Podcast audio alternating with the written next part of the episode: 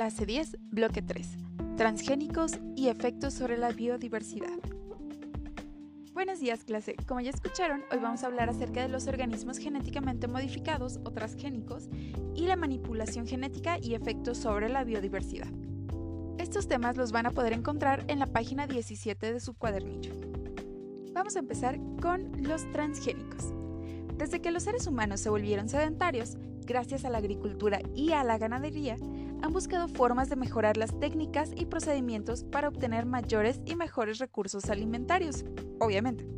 Siglos han transcurrido desde los primeros conocimientos empíricos orientados gracias a la experiencia hasta las tecnologías más complejas, como la ingeniería genética aplicada en la obtención de alimentos. Los procedimientos de la ingeniería genética, aunque exigen conocimientos teóricos sumamente especializados y el desarrollo de habilidades tecnológicas desconocidas por el público general, como nosotros, se basan en principios bastante sencillos. Su objetivo se limita a añadir genes extraños a un organismo para que éste adquiera nuevas características genéticas. Pues bien, a los organismos que resultan de esta manipulación se les llama organismos transgénicos o genéticamente modificados. Todo organismo vivo está relacionado con su entorno y cada cambio que sufra, en tanto organismo individual, implica una transformación de dicho entorno. Además, desde el momento en que cobra vida, todo ser busca frenéticamente la supervivencia.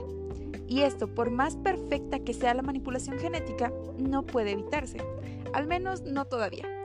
Al llevar este procedimiento al ámbito médico y agrícola, se pretende cambiar radicalmente las condiciones actuales de la salud y los métodos curativos, así como las condiciones alimentarias de la población mundial.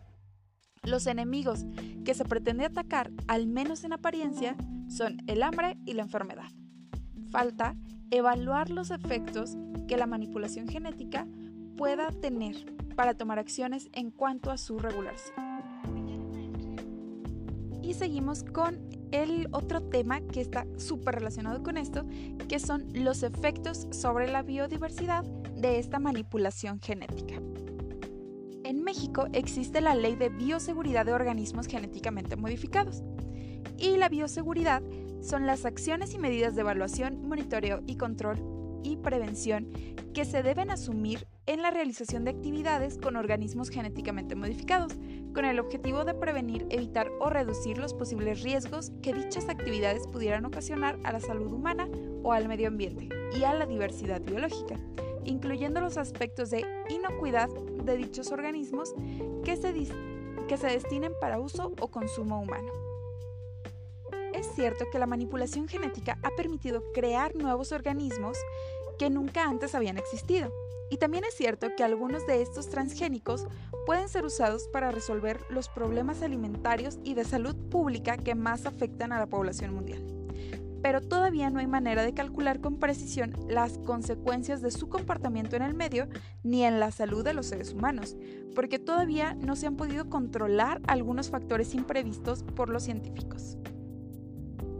Hemos visto que la manipulación genética consiste en alterar o modificar las características hereditarias de las especies vivas que habitan en nuestro planeta. Este procedimiento puede tomar distintas vertientes. La creación de transgénicos es una de las más desarrolladas y su inserción en la producción agrícola es uno de los usos más comunes en la actualidad. Sin embargo, esta tecnología es un arma de dos filos pues así como existe la posibilidad de que gracias a la manipulación genética se logre erradicar el hambre de la población mundial, también puede afectar el desarrollo de organismos benéficos para el medio ambiente de manera inesperada.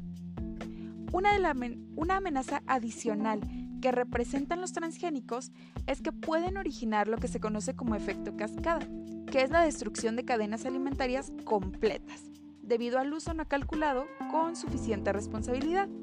Esto constituye un ataque directo a la biodiversidad que tarde o temprano acabará afectándonos negativamente. En algunos países la discusión se ha centrado en los efectos adversos de la introducción de organismos transgénicos en el medio y en la salud pública. En cambio, en los países del tercer mundo, como México, muchos de los cuales son centro de origen y diversificación de varios cultivos, la discusión se ha ampliado hacia los efectos sociales, económicos y culturales de las nuevas biotecnologías tarde o temprano las semillas transgénicas desplazarán a las variedades tradicionales, acelerando los procesos de erosión genética y de extinción de variedades locales.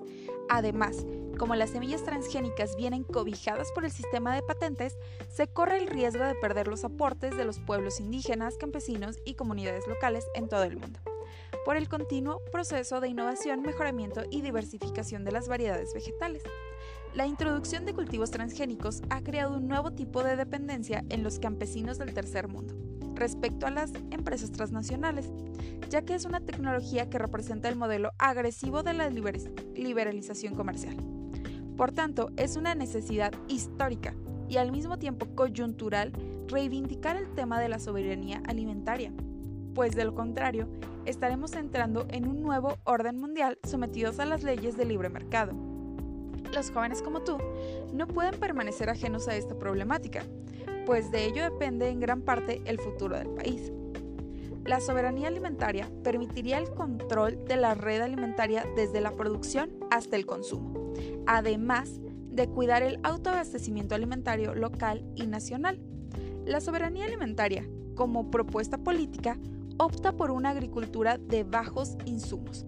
Busca la recuperación de la dimensión ecológica en la producción y apunta a la recuperación del control sobre las semillas, que son la base de la soberanía alimentaria.